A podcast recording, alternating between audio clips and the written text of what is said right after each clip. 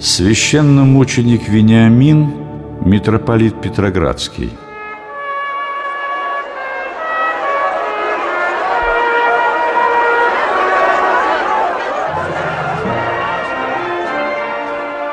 Сегодня уже трудно представить, как жилось православным людям в годы открытых, последовательных и жестоких гонений на церковь.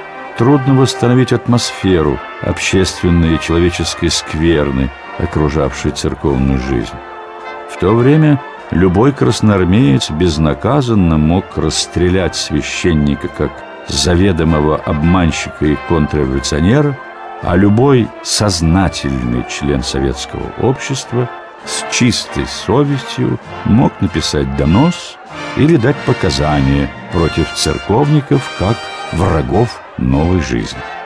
В январе 1918 года был издан декрет об отделении церкви от государства.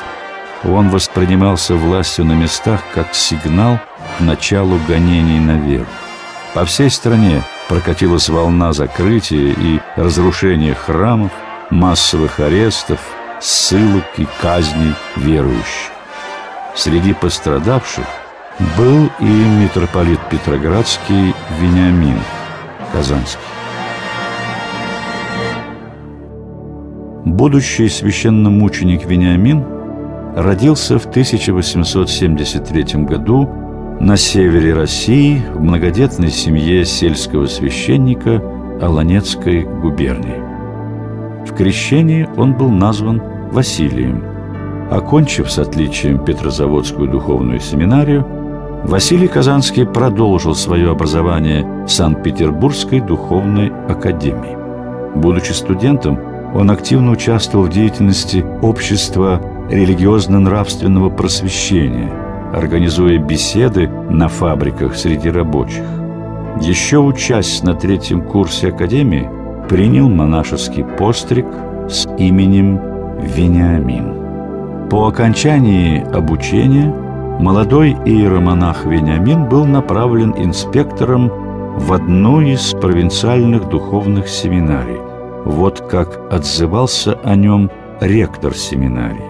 Молоденький, скромный, кроткий, улыбающийся монах, а дело, порученное ему, повел крепкой умелой рукой и достиг добрых результатов. Через два года Вениамина возвращают в Петербург на место инспектора академии, а затем, рукоположив во епископа, назначают ректором столичных духовных школ. Став архиереем, Вениамин не оставил обязанность пасторского подвига и апостольской проповеди.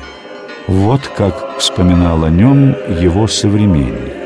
Епископа Вениамина отличало тесное общение с паствой – он часто служил в храмах на рабочих окраинах и в отдаленных селах. Десятки верст прошел он нередко под дождем и по грязи в крестных ходах, подавая пример священникам и мирянам. Все его богослужения сопровождались сердечным словом, близким и понятным простым людям. Он всегда находил путь к сердцам простых людей – и за это был искренне любим пастырь. И несмотря на епископский сан, его часто называли просто «наш батюшка». Владыка Вениамин спешил по первому зову своей паствы, словно приходский священник. Евангельская простота святителя, отзывчивость, сердечность, доступность располагали к нему даже иноверцев. Его академическая приемная всегда была полна народа. Он всегда старался выслушать и утешить каждого пришедшего к нему. Народное признание владыки Вениамина особо проявилось, когда на столичную кафедру выбирали нового архиерея.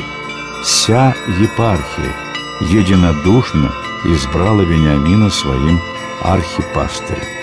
Это был первый случай в России народного избрания епископа на церковную кафедру. Управляя столичной митрополией, Вениамин был самым аполитичным епископом во всей российской церкви. Это подтверждается и его собственными словами. Сразу же после избрания на Петроградскую кафедру святитель заявил «Я стою за свободную церковь. Она должна быть чужда политики, ибо в прошлом она много от нее пострадала. Самая главная задача сейчас – это устроить и наладить нашу приходскую жизнь». Летом 1921 года начался голод в Поволжье. Митрополит Вениамин не мог не откликнуться на чужую беду. Он стал активно привлекать приходы и монастыри Петроградской епархии к оказанию помощи голодающим. Известны слова святителя Вениамина. «Я готов своими руками снять драгоценную ризу с почитаемой Казанской иконы Божией Матери – и отдать ее, чтобы спасти людей от голода. И эта добровольная инициатива Петроградского владыки была осуществлена еще до начала процесса по изъятию церковных ценностей.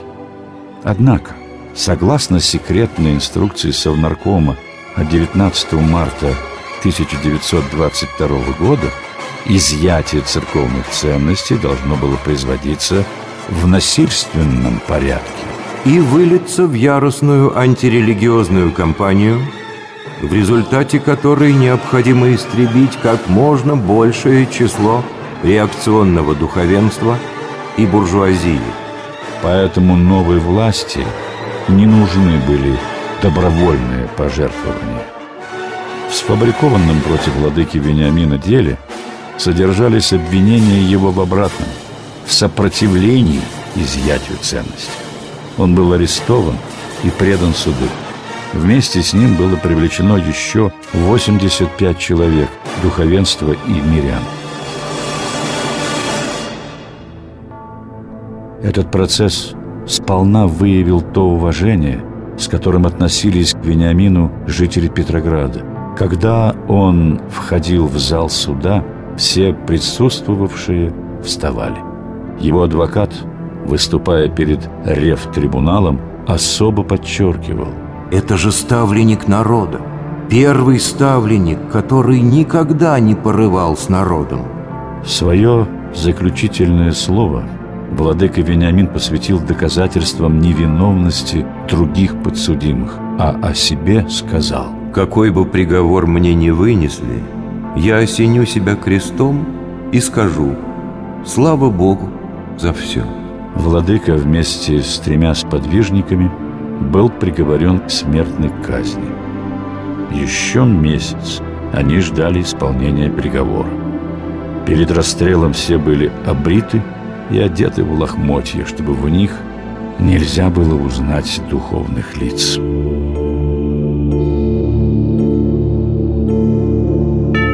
В последнем предсмертном письме владыки Вениамина читаем.